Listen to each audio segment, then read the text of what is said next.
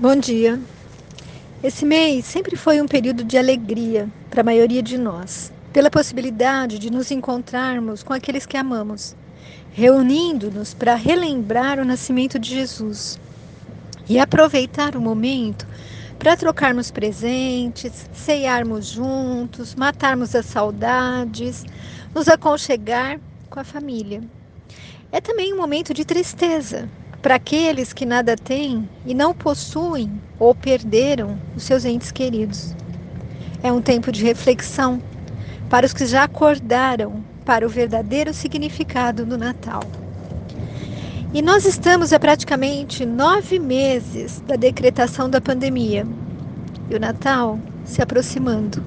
E ainda continuamos restritos, reféns do medo, preocupados com toda a situação que se nos apresenta.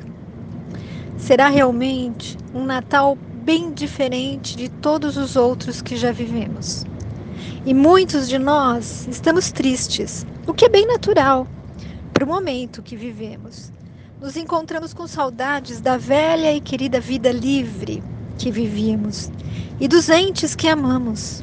Mas precisamos reagir a esse estado e colocar a esperança novamente em nosso coração, pois ela tem a capacidade de nos reerguer, de fazer com que a fé, num plano maior e mais perfeito, nos conduza.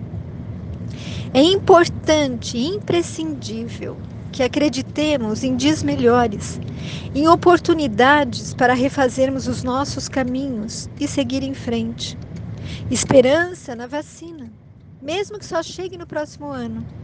Esperança em reencontros, abraços, retomada. Esperança na chegada da paz de espírito e dias melhores. Esperança de que a qualquer momento tudo de ruim que estamos vivenciando fará parte do passado. Nesse mês, onde Jesus está ainda mais presente em nosso coração, temos mais esperança de que um dia haverá comida, emprego, saúde, segurança, lar, escola, direitos iguais a todos e o efetivo combate ao coronavírus que tanto nos assusta. Sim, vocês, meus amigos, podem pensar que tudo que eu falei são utopias e serão para os que se negarem a acreditar na humanidade ou em si mesmos. Mas é também o objetivo de muitos que se preocupam em fazer a sua parte para fazer deste mundo um mundo melhor e mais justo. Começando em seus lares, sua comunidade, cidade, estado, país, pessoas em quem a esperança vibra e impulsiona. Apesar do momento, não podemos deixar que as conquistas que efetuamos sejam esquecidas e que nossa capacidade de amar seja anulada. Por isso precisamos ter fé, acreditar verdadeiramente que tudo passa. Essa foi talvez a frase mais ouvida nos últimos nove meses, porque é uma realidade.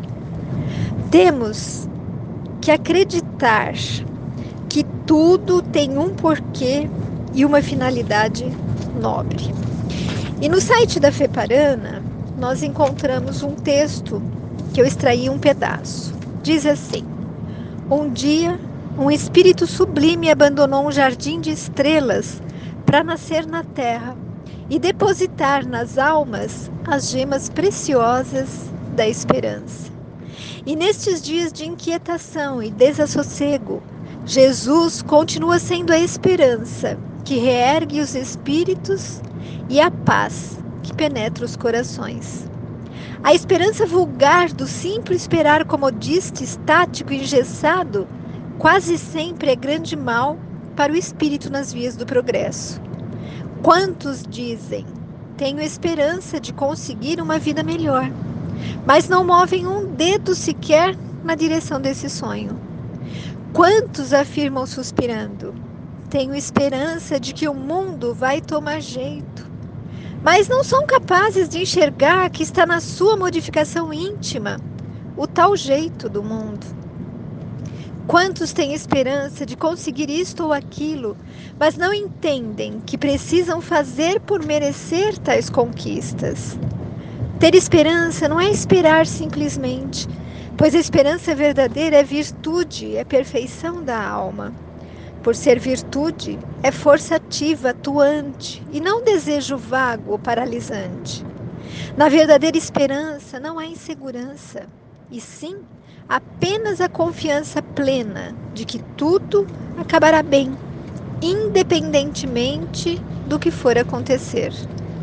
Essa segurança é dada pela confiança nas leis divinas, perfeitas, que regem o universo de forma magnificamente precisa. Como a natureza, aprenderemos que tudo tem seu tempo certo sob o olhar de Deus e prosseguiremos.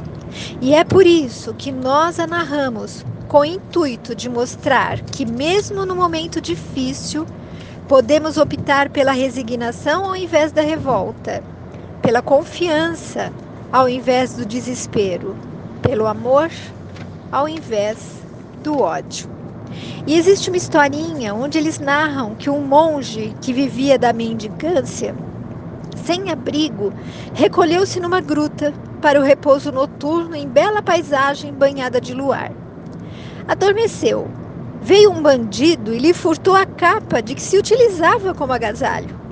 O frio da madrugada o despertou e, dando-se conta do infortúnio, porém fascinado pela claridade da lua, aproximou-se da entrada da gruta e, se emocionando com o que via, exclamou: que bom que o ladrão não me furtou a lua.